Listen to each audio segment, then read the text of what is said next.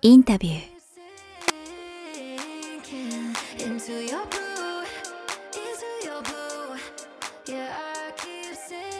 こんにちは、堀物です。インタビュー。この番組は YouTube と Podcast 各プラットフォームよりお届けしています。YouTube のチャンネル登録、Podcast の各番組のフォロー、皆さんよろしくお願いいたします。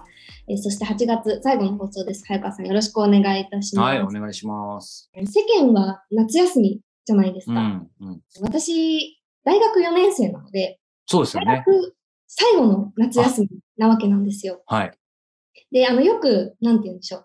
大学は人生の夏休みだとか言われますけど、そのだからきっと私はその夏休みオブ夏休みをこうこれから過ごしていくというところで、なるほどなんかあのぜひそのどんな風にこうね、ぜひ楽しみたいなっていう風に思うので、うん、早川さんが大学4年生の時の夏休みどんな風に過ごしてたんだろうっていうのを聞いて何かヒントを得たいなといういや、でも、夏休みそうしたかわかんないですけど、まあ僕はとにかく旅ですね。やっぱり月並みですけど、やっぱり大学2年でアメリカ行って、えー、3年でタイ行って、4年でタイも行って、でも最後は結構ベタに、あの、やっぱ学生なんで金もなかったんで、男友達3人であの、韓国に行って、なんか焼肉食べたりしたりみたいな感じだったんで、やっぱ旅ですね。で、で、やっぱりそれは正しかったなと思って、まあ今もね、あの、コロナでなかなかちょっと、あの、抑え気味ですけど、後から振り返ってももっと言っときゃよかったなと思いましたし、あの時の経験があるから、その後、まあ飛行機恐怖症を克服して、でも行くようになったかなと思いますので、なんか旅じゃないですかね。早川さんが一番おすすめの海外はやっぱりイギリスですか？うん、まあ、ロンドンもいいですけど、そう、最近またどっか行きたいなと思って、結局巡り巡って、まあ、アイスランドですかね。あ、なんかあれですよね、あの、LU、ライフアップデートアンリミテッド。はい。ああれ？取り上げてますね。あ、温泉？なんでしたあ、そうそうそうそう、ブルーラグーンっていうね、世界最大のね、えー、温泉がありまして、えー、ケイソかな？ちょっと忘れましたけど、その白いね、感じでですね、えー、まあね、ヨーロッパなんでね、水着で入るんですけども、まあそこが非常にブルーラグーンって有名で、オーロラもね、えー、アイスランド見えますし、ちょうどこれそうか流れの8月ですけど、結構9月がシーズン的には穴場。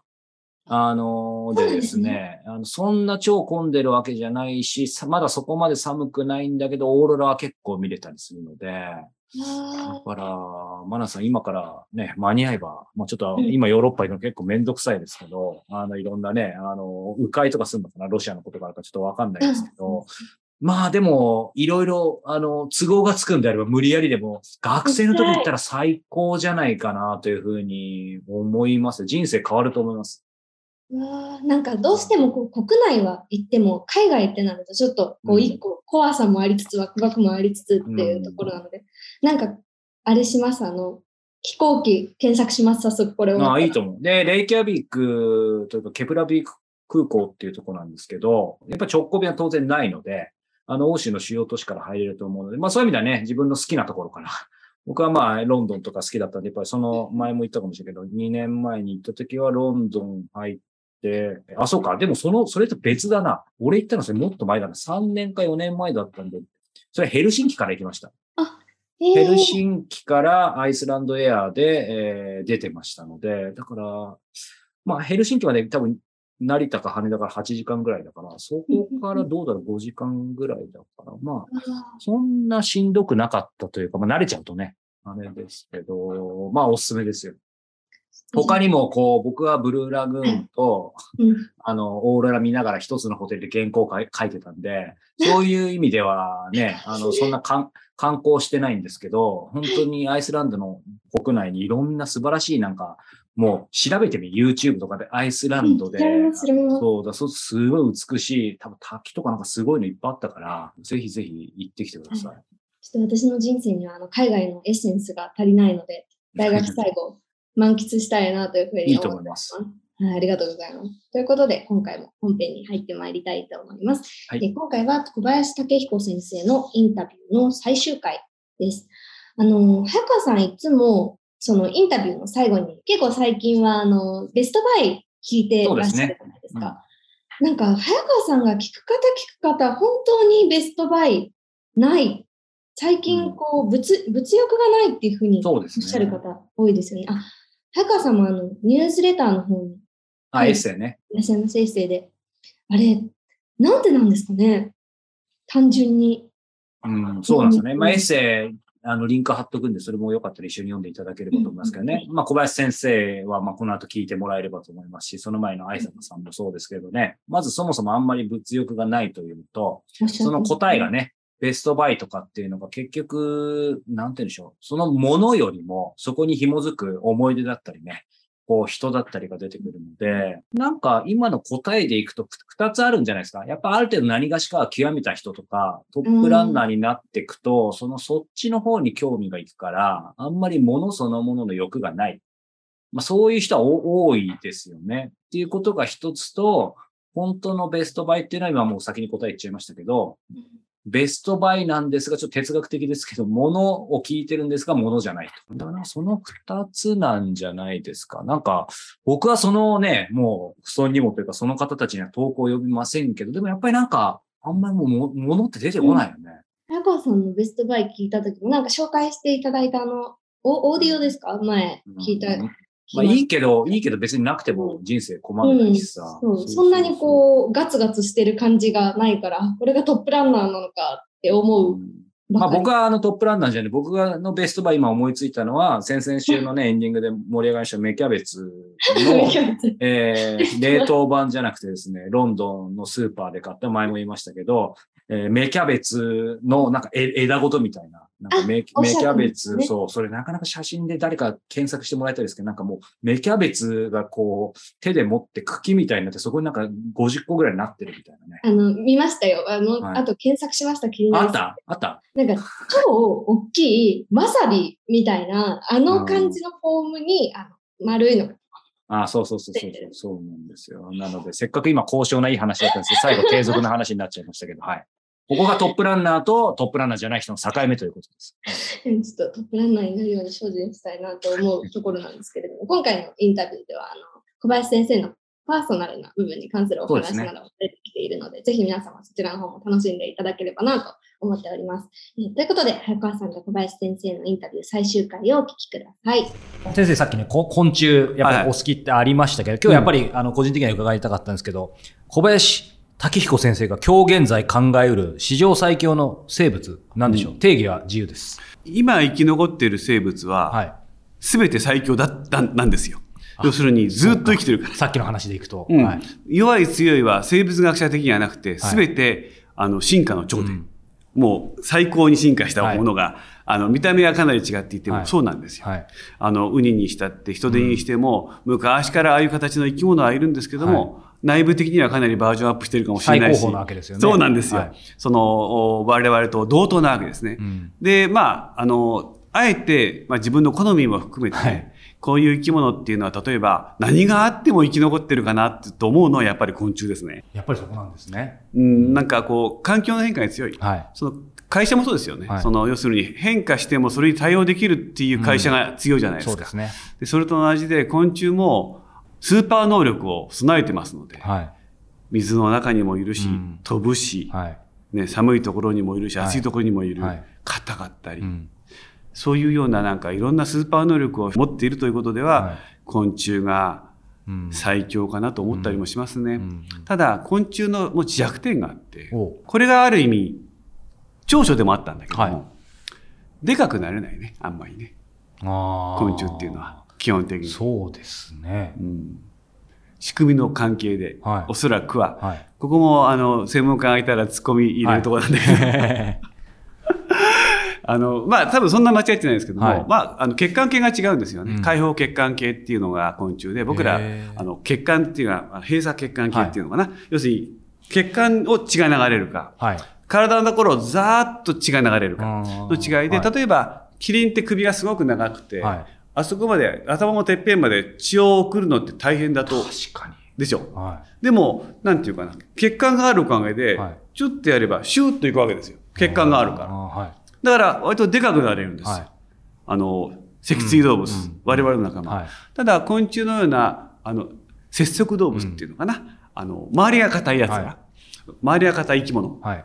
っていうのは、あの、開放血管系で、うん。その血管というよりも、体液がじわーっとこうはい。浸透していって流れていくような、はい。こう、あー巡りなんですよ。あ、だから全然違いますね。そう、遠くの方までね、はい。こう、体液を送るっていうのは、うん。まあ、トンボのハエなんかはやっぱり血管みたいな感じになってて送れるんだけども、うん。まあ、全体的には昆虫っていうのは、まあ、大きくなるのはちょっと、その、生理的な理由で難しいのかなとうん。思いますね。うん。だから、大昔でも地球の歴史見ても、は例えば1メートルあるカブトムシはいないわけなんですい。な。うん。うんうん。確かに。多くても、こんだけ多様な生き物がいる世界でも一番でかいのがヘラクレスオオカブトでしょ、はいかカブトムシの中で。ですまあ、このぐらいですよね、はいそういうので、ものすごく大きくはならないんだけども、彼らはいろんな環境に適応しながら生きていくってことでは、早川さんのうん。ご質問の答えとしては、まあ自分の趣味も含めはいはい。て昆虫かなと。へー。え、特にもう、もう先先生のピンポイントでみんなわかんないかもしれないですけど、なんか特にこの昆虫ってあげるとすると、もう先生が好きな昆虫になっちゃうかもしれない。ピンポイントにその、えー、名前あげるとしたら何何ですか？私はやっぱりね、変態っていうんですかね、はい。要するに、幼卵から幼虫になって、はい。さなぎになって、成虫になるような生き物が好きなんですよ。うん。まあ、好みのものがね、はい。はい。カブトムシとかクワガタとかね、ああいうのが、はい。すごくこうドラマティックに変わるでしょ。はい。が好きなんですよね。はいでも、あの、生き残るのはやっぱりゴキブリ、あーやっぱすごいんですね。うんですね。うんゴキブリは昔から似たような感じの生き物いるし、うんその、人が増えても人と完璧に共存してる。まあ、はい共存してるって言っちゃ、あの、どうなのかわかんないですけども、彼らは人の生活にもしっかり入り込んできますよね。はいで、なんか殺虫剤なんか作ってもなんかすぐ体制になってくるやつが出てくるし、まあ、すごいですね。はいでも最強だから僕ら基本的には嫌いな人圧倒的に多いと思うんですけど、ななんか感じてるんですかね、人間。やられるぞみたいな。彼らに支配されるぞやられるはずないですけど、まあき嫌いですよね、基本。なでもやられてますよ。なんか食べ物についてたらもうちょっと食べ物食べたくなるでしょ。確かに確かにああーって感じでしょ？はね、絶望感がありますよねだからなるべくこう、極首ホイホイももろともせい。いずや本当ですよ。出てきちゃうやつもいますから。はいはいはいもうすごい最強ですね。ああいったような、なんていうかな、はいたくましい生き物をうん。逆に見習わなきゃいけないですね。うんうんうんゴキブリ的な。そうですね。あどのいかなる環境でも、もう人工的なね、人が作った環境でも、もう全然、ハッピーかどうかわかんないけども、繁殖してるわけじゃないですか。そうですね。びくともしてない感じありますよね。先生、もし生まれ変わるとしたら、何がいいですか？一つ。まあ、ひ人が一番いいんですけど、あ人はなしです。人の以外をするとね、あの、よく憧れるのは鳥ですね。鳥。飛べるっていうのと、うんその、なんていうかな。なんか、平和じゃないですか。うん鳥見てると。平和。うん平和。要するに、あの、木に止まってはい。泣いているうん。とかさ、はいはいはい。なんか、大空で羽広げてふわふわと確かに。飛んでるというか浮かんでるようなのを見ると、なんとなくで、高みの見物みたいな感じでね、やってるしね。うんで、すごくリスリスペクトしてます。うんまあ、すべての生物リスペクトして、あの尊敬してますけども、はい鳥は特に、あの、見ててう、んなんかきちんとしてるなと思います。いろんな意味で。なるほど。うんあの、結構、大きな話してきましたけど、超、も文字通り、物的な話ですけど、先生の人生のベストバイ一つ挙げるとしたら何でしょう？別にあの高い、高高いものじゃなくても全然いいですよ。基本的に私、物は買わないんですよ。あそうなんですかあの、好きなのはアウトドアなので、は要するに山登ったり、はい海で泳いだりするのが好きなので、そねはいその釣り竿を買うぐらいですよね。で、ベストバイじゃなっていうのじゃないんだけど、はい前もさっきお話ししてたような、あ、はい。私もずいぶん前にね、こう、母親が亡くなったんですよ。はい3年、4年前かな。はい。えーもう87歳で、まあ、それなりの年だったから、まあ、そんなに、まあ、悔いはないって言ったらおかしいですけども、うんまあ、しょうがないかなっていう年齢だと思うんですけども。でね、まあ、最後死ぬ時に入院してたんですよね。はいで、もうちょっと、なかなか厳しいかな、うん退院するのは厳しいかなって言った時に、人ってね、人だけじゃなくてね、はい。あの、大型のこう、動物って、はい。食べられない分、自分が食べられなくなると弱るんですよね。要するうんに、こう、食事が取れなくなってくると弱っちゃうし、確かに。で最後は食べれなくなって亡くなるっていうパターン。これは人間だけじゃなくて他の生き物もそうなんですけども。まあ、動物には食べってやつと食べられるやつがいて、食べる方は自分自身が食べられなくなって、うん。なくなってしまうんですよね。で、もうちょっと食欲なくなって、うん。私の、まあ、ちょうど通勤の途中に病院があったんで、はい。毎日こう、様子見に夕方行くんですよ。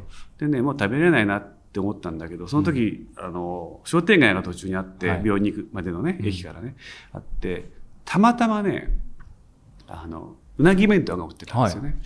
で、まあ、美味しそうな。はい。まあ、2000円ぐらいするのかな。うん。でもまあこんなの食べれないんだけど、まあ、食べれなかったら自分が食べればいいから。でもうんなんとなくそのおうなぎ弁当買いたくなっちゃった、はい。で美味しそうだったから。うん。で母親も好きだったから。はい。で買ってね。で病院に病院行って「あはい。お母さんご飯食べた?」って言ったら「えまだまだまだ」って言って、でもまああの何枚いつもあんまり食べないんでちょっとうなぎがあったから俺買ってきたんだよねって言ったらなんか「あ美味しそうね」って言って、もうちょっと食べてみるって言って「ああじゃあちょっとちょっとだけ食べてみようかな」って言って、うん。でしたらねもうほはほぼじゃないけど半分ぐらい食べたんですよそのすごい。弁当。で「いやうなぎって美味しいねって美味しいね」って言って食べてて、うん。で久しぶりに食べてくれたなみたいな感じで。で誤飲もしないでね。年取ってくると誤飲するってああ、なっちゃうんだけど。ね。はいあーなあーってなっちゃうんだけど、はい。それもしないでももうすごく美味しそうに食べてくれて、でまああのまあほとんどそれが最後の食事になっちゃったんだ。けどあも、ーはい。そのうなぎ買ってよかったなってうん。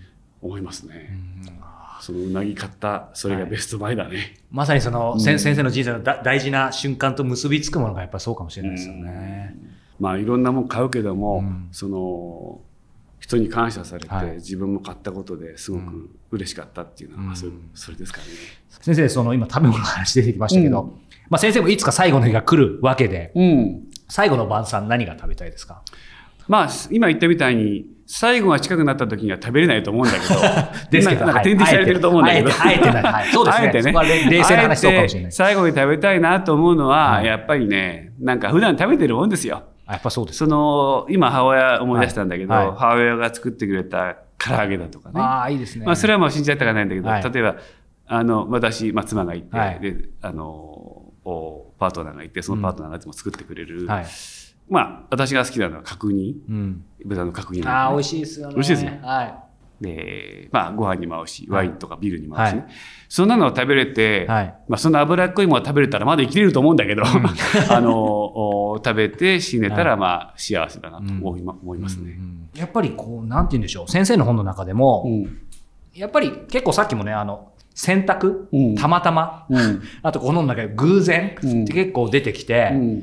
科学者、プロフェッショナルな方でも、なんかさ最後偶然とかたまたまなんだみたいなとこちょっと思うところがあって、うん。で、僕結構昔ドキュメンタリー好きだったのが、あのうん。先生もご存知かもしれませんけど、あの、ガイアシンフォニーって地球交響曲っていうもので、その中であの、えっ、と、ラブロック博士のガイア理論っていう話が、地球自体がもともともうそれ自体が生命体のように、うん。あの、生きているみたいな話だったり、あと、去年亡くなりましたけど、あの、村上和雄先生が、あの、偉大なる何かサムシンググレートみたいな概念だったりとか、結構突き詰めると、うん。そういう、やっぱり見えざる力みたいな、うんそういうものってあるって結構科学者の中でもおっしゃってる方多いと思うんですけど、まあとにかくこう宇宙誕生だったり、この本の中にもある、こう地球誕生とか現在というのは偶然という要素もありすぎると思うんですけど、そのあたりっていうのはせ先生どうお考えですか？要するになんか神的なね。そう、結局最後逆に言うとうん。逆説的に神的、スピリチュアル的になるのかなって思っちゃうんですけど。それは僕は全然否定しなくて、うん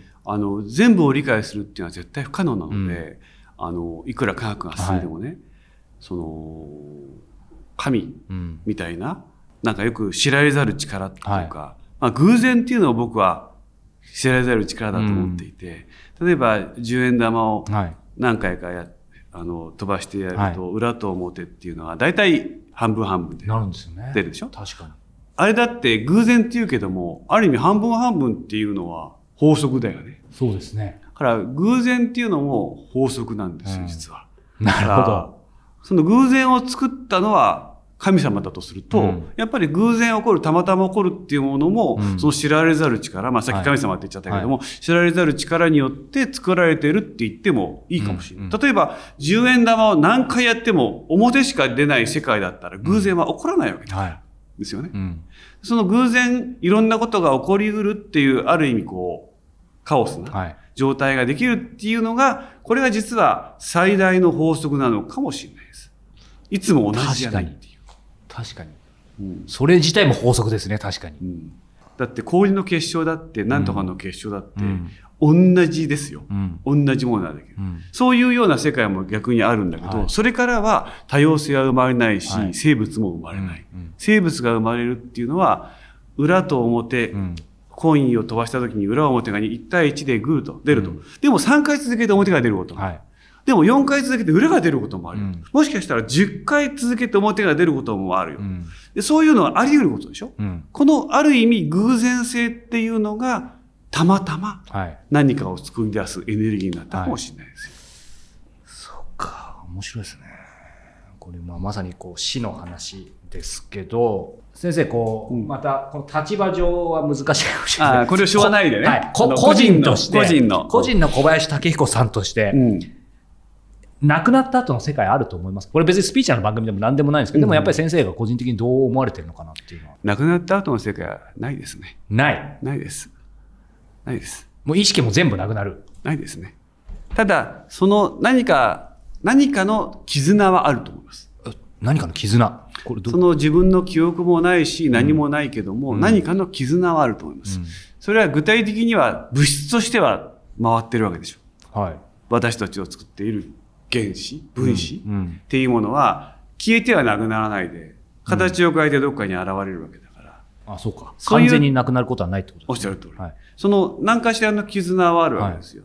その挙手的に地球を見たときに、生き物を見たときに、なんかぐじぐじぐじぐじ動いている生き物は我々もそうですよ。はい遠くから見たらね。はいが、まあ、いつも同じ量いるなと。うん。あの交差点の前はいつも人で溢れてる。うんでも、交差点を構成している人は確実に毎日違うし、時間によっても違う。はいはいでもなんかいるな、うん的な絆はあるわけです。なるほど。だから、個人個人っていうことで考えると、おそらく死んだりすると消えてなくなってしまうんだけども、うんうん何かしらの絆はあるんだと思います。うんでそれずっと僕ら昔から引き継いできてるんだと思いますよ。ほぼ理解できたんですけど、その、その言葉を絆っていうっていうのはど、どういうことなんでしょうね？要するに繋がってるって意味ですよね。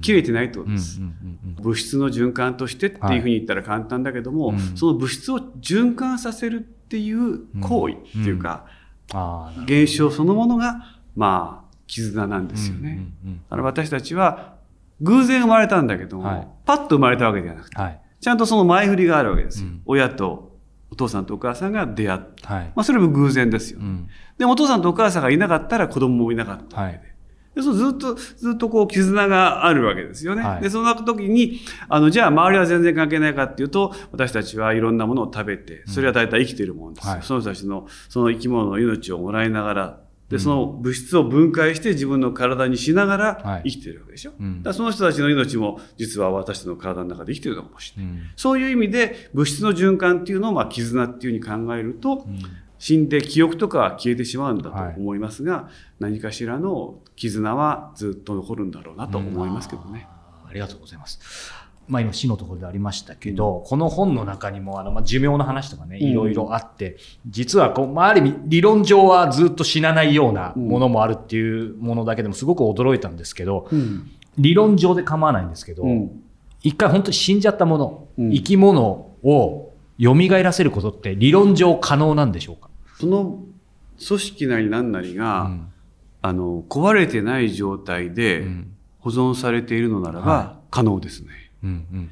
ただその技術的にそれが今難しいというだけであって、あの例えばクマムシっていうちっちゃな虫がいるんですけども、それは凍らしても真空にしても宇宙に運んでもはい。また戻して水分を与えたりするとはい。戻っ生きて生きてきますよ、だから完全に止まってるんですよ、うん。生命活動が。あー。でもそれが戻る生き物もいるってことを考えると、うん。まあ小さいっていうのは一つの特徴ですけども、まあ大きい生き物でも技術的にそういうことができれば可能は可能だと思いますよ。ちょっと、ちょっとはい凍らしておくかなみたいなことでね。まあ実際、なんかちょうど新聞かなんかでもありましたよね。人間がと冬眠してみたいな。まあ、冬眠っていうのは実際は生きてるんですけども、ですよねあのゆっくり生命ガスは維持される。はい。でも完全に冷凍っていうか、はいはいはい。にした状態でも、あの、その、うまいこと、きれいにほ冷凍して、きれいに解凍できれば、生命ガスは維持できる可能性はあると思います。ただ技術的には難しい。SF で先生もお読みになったかもしれないですけど、まあ、3体とかプロジェクトヘイルメアリーとかでも結構それこそプロジェクトヘイルメアリーってこの間まさにその冷凍してとか詳しいですね。そちらの。ああいやいやそんなまあ 3体の方だったと思うんですけどまさにその冷凍でそういうロジックであったと思うんですけど、うん。やっぱりその質問の意図としてはし死んだものって言っちゃいましたけどもっと具体的に言うとそのそういう意味では死者をうんいやでもその死せる時の状態が大事ってことになりそうです、ますよそうです。あの、死んじゃうとすぐ脳とかが、はい細胞とかがどんどん分解していってしまうので、あの、分解しちゃったら元に戻すのは無理。はいだから、その、生きてる状態で、なんかこう、すごくうまい方法で、生命ガスをピタッと停止させて、はいスイッチを切るように。はいで、また入れて戻すっていうのは、理論上は可能だと思いますし、はい小さな生き物だったら、まあ、できないことはないんじゃないですかう。んさっきのクマムシの例もありますしね。なのでなんかそうあの亡くなった人を蘇らせるっていうのはそういう意味では難しいですね今の話、うん難しいですねうん。それはね。まあ、だからこそ、えだと思うんですけどあの最後の最後でいきなり大テーマになっちゃうんで一言で難しいかもしれませんが、えうん。まあ、このタイトル「生物はなぜ死ぬのか」うん。ですけど、まあ、生としては裏返しだと思うんですけど改めてうん小林武彦先生に聞きたいんですけど生物はなぜ生きるのか？なぜ生きるのかか。なぜ死ぬのかは簡単で、しはい生きてるからなんです、はいなぜ死ぬのかは簡単で生きてるからなんです。なぜ生きてるのかっていうのは、まあ先ほど一番最初にお話しした、まあ進化が生物を作った。うん。なぜかわかんないんですけども、うん。まあ偶然ですよ、はい。偶然の神様ね、うん。それが進化のスイッチをこの地球上でオンにしちゃったんですね。うん。そうするに作っては壊し、作っては壊しっていうサイクルを、ポーンと肩を叩いて、はい。まあ RNA っていう物質なんですけども、ポーンと RNA の肩を叩いて、それを回しちゃったんですよ。それは富士山の上からちっちゃな石ころを転がすようなものかもしれない。で、その石ころがどんどんどんどんこうか転がっていくときに、まあ周りの石をうん巻き込んで、もっと大きな流れになるかもしれない。止まっちゃうのもあるかもしれない。はいでかい石ころになっちゃうのもあるかもしれない。途中で雪を絡めるのもあるかもしれない。うんそんなようなの中での途中の段階が、転がっている段階が多分わ私たちが生きているということなんだと思います。ですから、なんで生きてるかっていうのは止まってないからなんですよ。なるほど、うんうん死んじゃわないから、その時にポーンと偶然の神様が進化のプログラムをオンにして背中を押した。その勢いが富士山の、まあ私静岡に住んでるからうん。富士山の例えでもう恐縮なんですけど、富士山の上から転がる石のようにしてずーっと行って、その途中が生きてる状態。まあずーっと来たら、そのうち止まっちゃったら、はいそれは死ぬってことなんでしょうけどね。で先生これ、えっと、流れるのは8月なんですけど、その時点で何か新しい本とか今後出そうとしてる本ってあるんですか？ほぼないですね。それはなんかでもじゃあ先生意図的に出さないんですかね？あのね、忙しい。今日も恐縮です。あ 忙しいというのは、まあ嘘で、はい本を書くのは実は主な仕事ではなくて、もちろん大学の教員で、それは存じてますあの、その本も書くの多分3年ぐらいかかってるあと思うんですよ。そうなんですね。はい。で、出すとしたら、まあ、あと数年後ですかね。うんうんうんあの、い一冊はね、その続編みたいなのを、はいもしかしたら秋ぐらいに出せるかもしれない。へもうちょっと書きたいことーもあっ。てね。で、はいえーその続編みたいなのを書くかもしれませんけど、それ以外は、あの、図鑑の監修だとか、いいね何かこう、お手伝い的な、はい。えー仕事はありますが、いメインにこう自分がこう書くようなのは、まあその続編みたいなのはいを秋に出すかもしれないです。へそういうふうに言って1年2年あっという間に経つことはよくあるの そうでで。すね。小林武彦さんは、えーまあこれ背負ってでもいいですし、個人でもいいですけど、うんまさにし、あえて死ぬと言いますか、死ぬまでにこれだけは成し遂げたいことって何でしょなあ、し遂げたいことっていうのは、まあ基本的にないんですよ。うない。まあもちろん自分の仕事は成し遂げたい。うんはいただそれは定年までだよね。変な話がね。あここで、ここで定年になっちゃうともうできないので、はいそれまでに、その例えば私は老化の研究をしているんですけども、その DNA っていうかね、はい。ゲノムが壊れてくると、はい。まあ昔から同じで、遺伝物質が壊れると死ぬんですよ。はい。それをこう繰り返してずっと進化してきたんだけど、うん。今でもやっぱりこう、年を取ってくると、はい。ゲノムの情報っていうのはだんだん壊れてきて、まあそれで癌になったり老化したりするんですけども、その壊れてきた時になんで老化スイッチがオンになるのかなとかいうのが、もうそれが自分の解きたいテーマで。うん。それを日夜、先ほど宇宙にどんどん行けばいいって話しましたけど、私の宇宙は実験室の中にあって、はいその老化シグナルがいかにこう生物を老化させて、細胞の場合にははい古い細胞は殺して新しい細胞と入れ替えさせるんですけど、はい。そういうことが起こっているのかっていうのが解きたいですね。どうしてもね。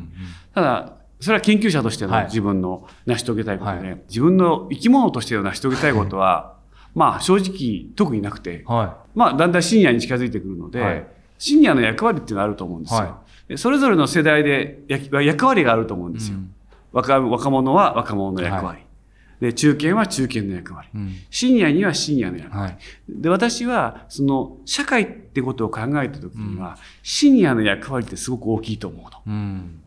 どうしてかっていうとガツガツしてないから、うん。本来はね、うん。本来はね、はい。で若い人はねガツガツしてていいの。はい。もう偉くなろう好きな人と結婚しよう、もう金持ちになろうでいいんです、はい。ただそういう人全員だと、うん。絶対社会っていうのはうまくいかないんですよ、である意味そういう経験をして、はい。自分はそんなに私欲がないぞとうん。いうような人がバランス取らないと社会ってうまくいかないんですよ、うん。だから若い人には若い人。い。中堅には中堅の、うん。シニアにはシニアの役割があってそれで社会って結構バランスよくはい。なってると思うね。うん。だから人生すべてっていうのは、まあ、自分は好きなことをやっていって、はそれでまあもう生きていければ幸せだし、はい。でシニアになっていったらシニアの役割を突き詰めたいなと思いますよ。うん。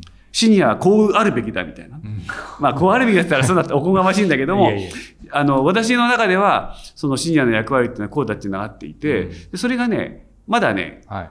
定着してないの。うんどうしてかっていうと今すごい勢いでシニアが増えてるでしょ？はい、そうですね。で、その中で、シニア自身も戸惑ってるし、社会全体も戸惑ってるんですよ。はいその中で、シニアがこうあると、社会全体が、あの、うまく回りますよ、みたいなのを模索しつつ実践したいなと思ってます。実はこの生物はなぜ死ぬのかの、うんさ最後の方にもね、少しちょっとその先生の思いもさりげなく入ってますよね。でしたかね。はい。えー番組からインフォメーションです。えーこれまで100以上の番組をプロデュースし、累計ダウンロード数3億の早川さんが教えるポッドキャストブランディング講座、えー映像やブログ、SNS を頑張っているのになかなかファンの獲得につながらない、発信に重点が置かれてしまい、創作活動や本業の時間が削られている、そんなお悩みをお持ちの方にコアなファンとつながれるメディア、ポッドキャストであなたのブランドを作る方法をおしおしお教えいたします。